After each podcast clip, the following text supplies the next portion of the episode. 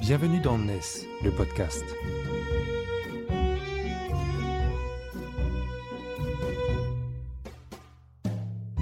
NES, c'est le média des nouvelles solidarités, édité par Harmonie Mutuelle ESS.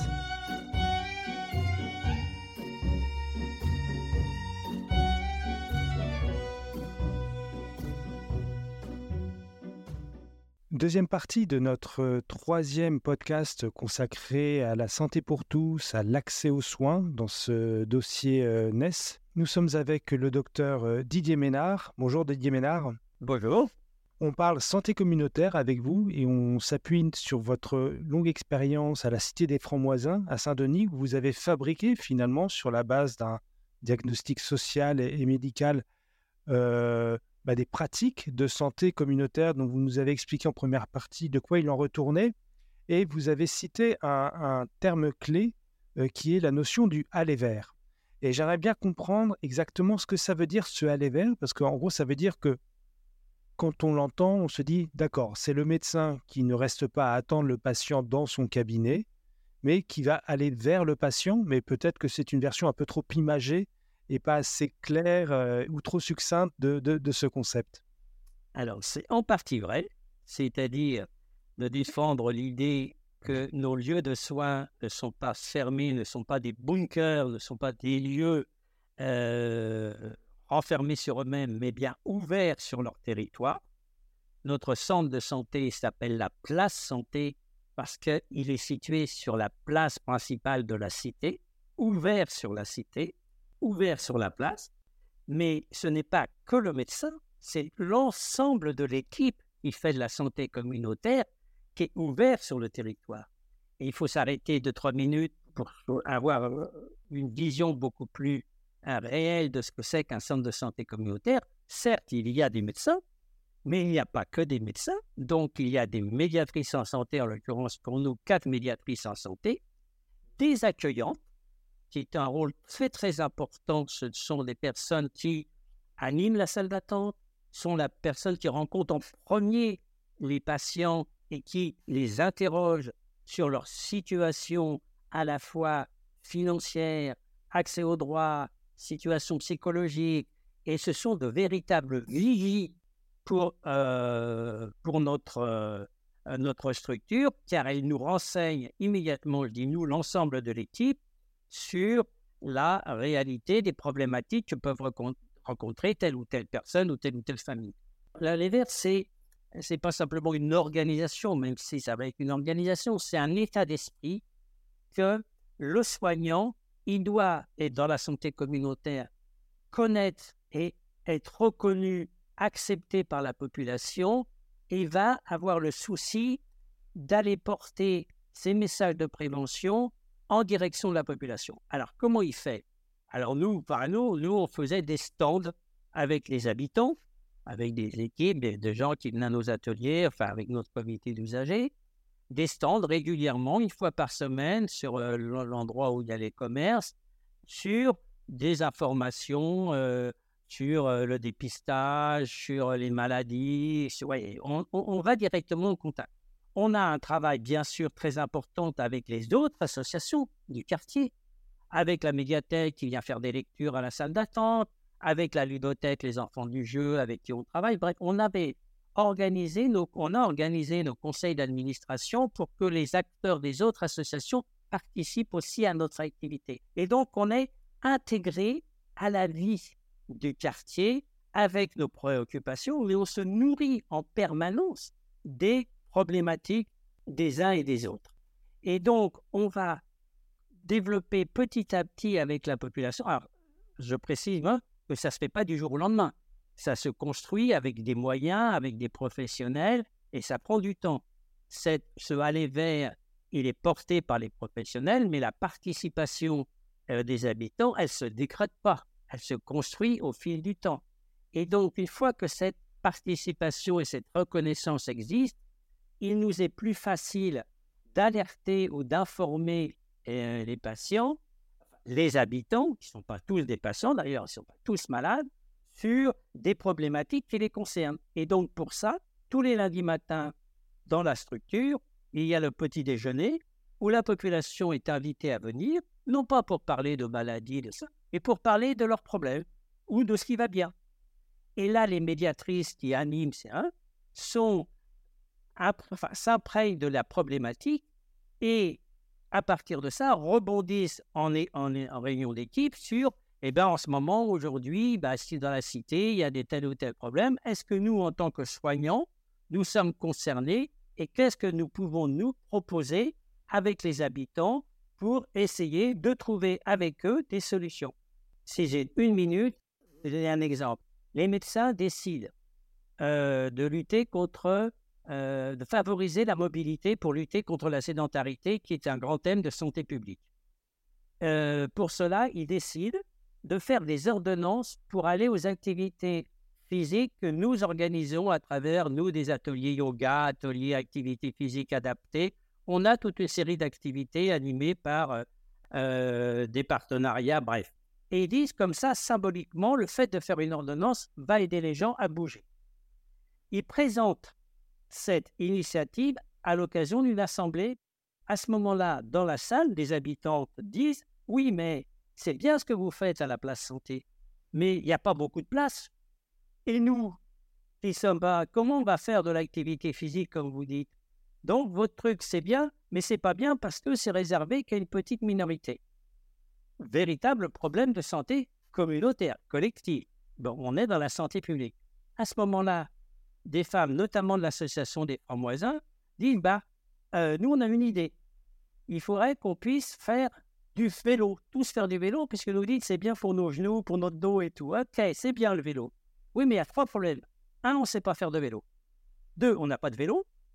Et trois, il n'y a pas de piste cyclable pour aller à la ville parce que les médecins et nous les soignants, se moquait assez des patientes, notamment puisqu'elles vont au marché de Saint-Denis en prenant le bus et qu'il ferait mieux d'y aller à pied, ça serait meilleur pour leur santé. Qu'est-ce qu'on fait tous ensemble?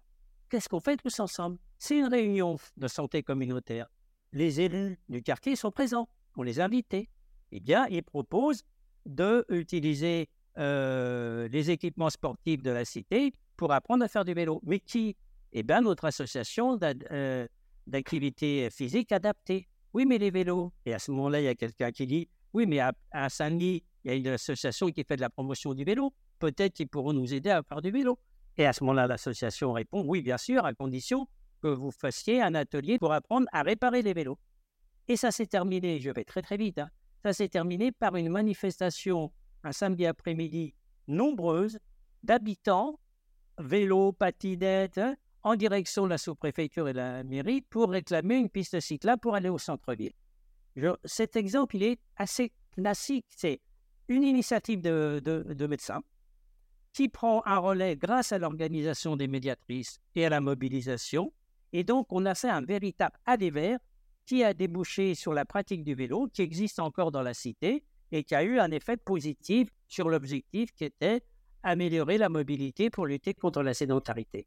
Et tout le monde a participé. Le aller vert, il est là.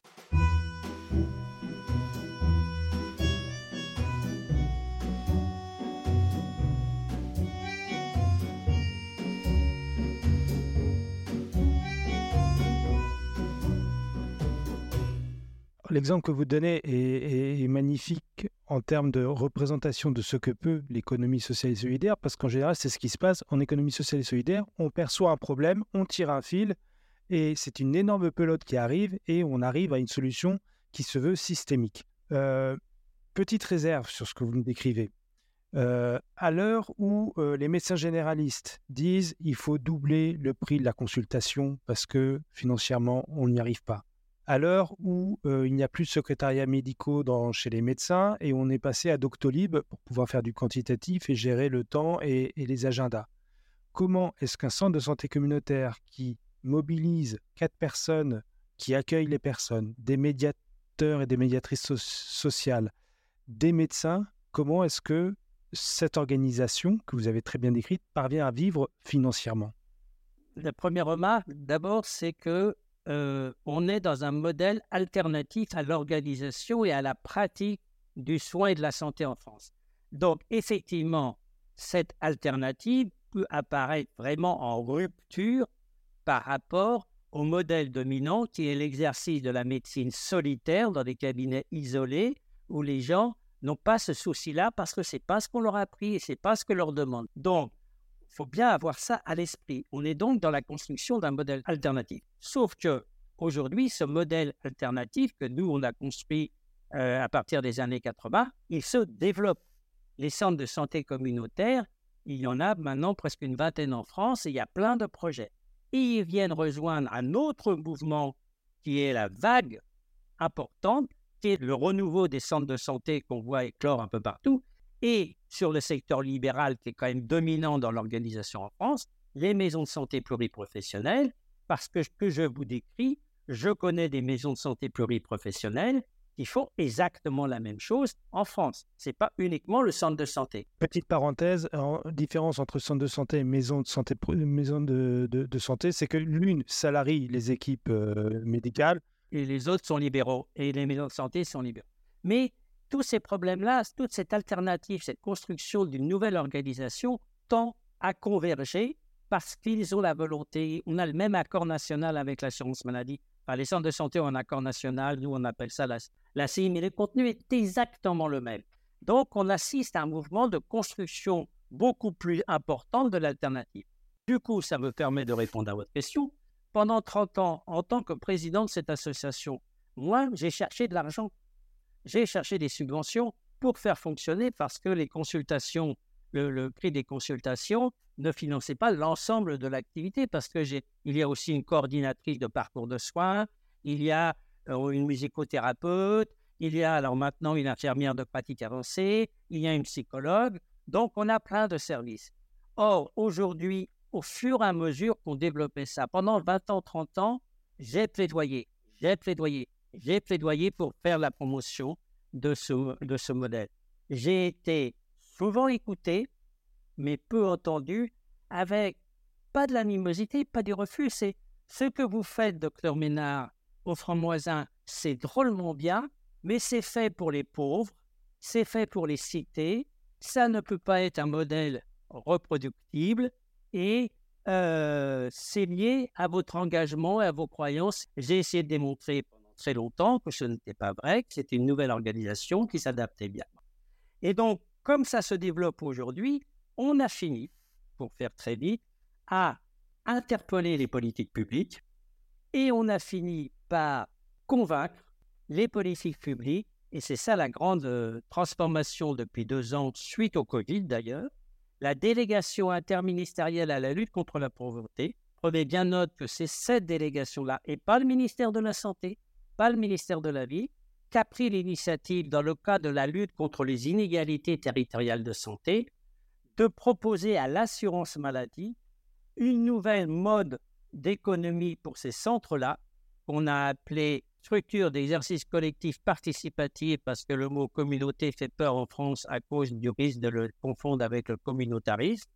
Donc, ça s'appelle structure d'exercice collectif participatif des centres de santé des MSP. Actuellement, on est dans une expérience avec 13 MSP et 13 centres de santé qui reçoivent, et c'est ça la grande innovation, un financement global de fonctionnement qui paye tous les, les salaires avec l'argent de l'assurance maladie et non plus l'argent des collectivités locales, de l'ARS, que moi je passais mon temps à aller chercher sous forme de subventions et qui nous apporte maintenant un modèle économique très stable, qui reconnaît et valorise cette activité et qui est en discussion actuellement, notamment sur son évaluation qui est plutôt, je pense, très bonne, de le, permettre à ce modèle-là de passer dans le droit commun, c'est-à-dire une évolution importante. Je vous invite à nous retrouver dans la troisième partie de, ce podcast pour voir de quelle manière effectivement ces nouveaux, nouveaux modèles peuvent rentrer dans une forme d'habitude et un déploiement beaucoup plus large. Et on va aussi parler d'une autre transformation que vous avez menée au Franc-Moisin, qui est celle de passer d'une association à une coopérative d'intérêt collectif et voir de quelle manière, justement, cela peut impacter ce développement. À tout de suite.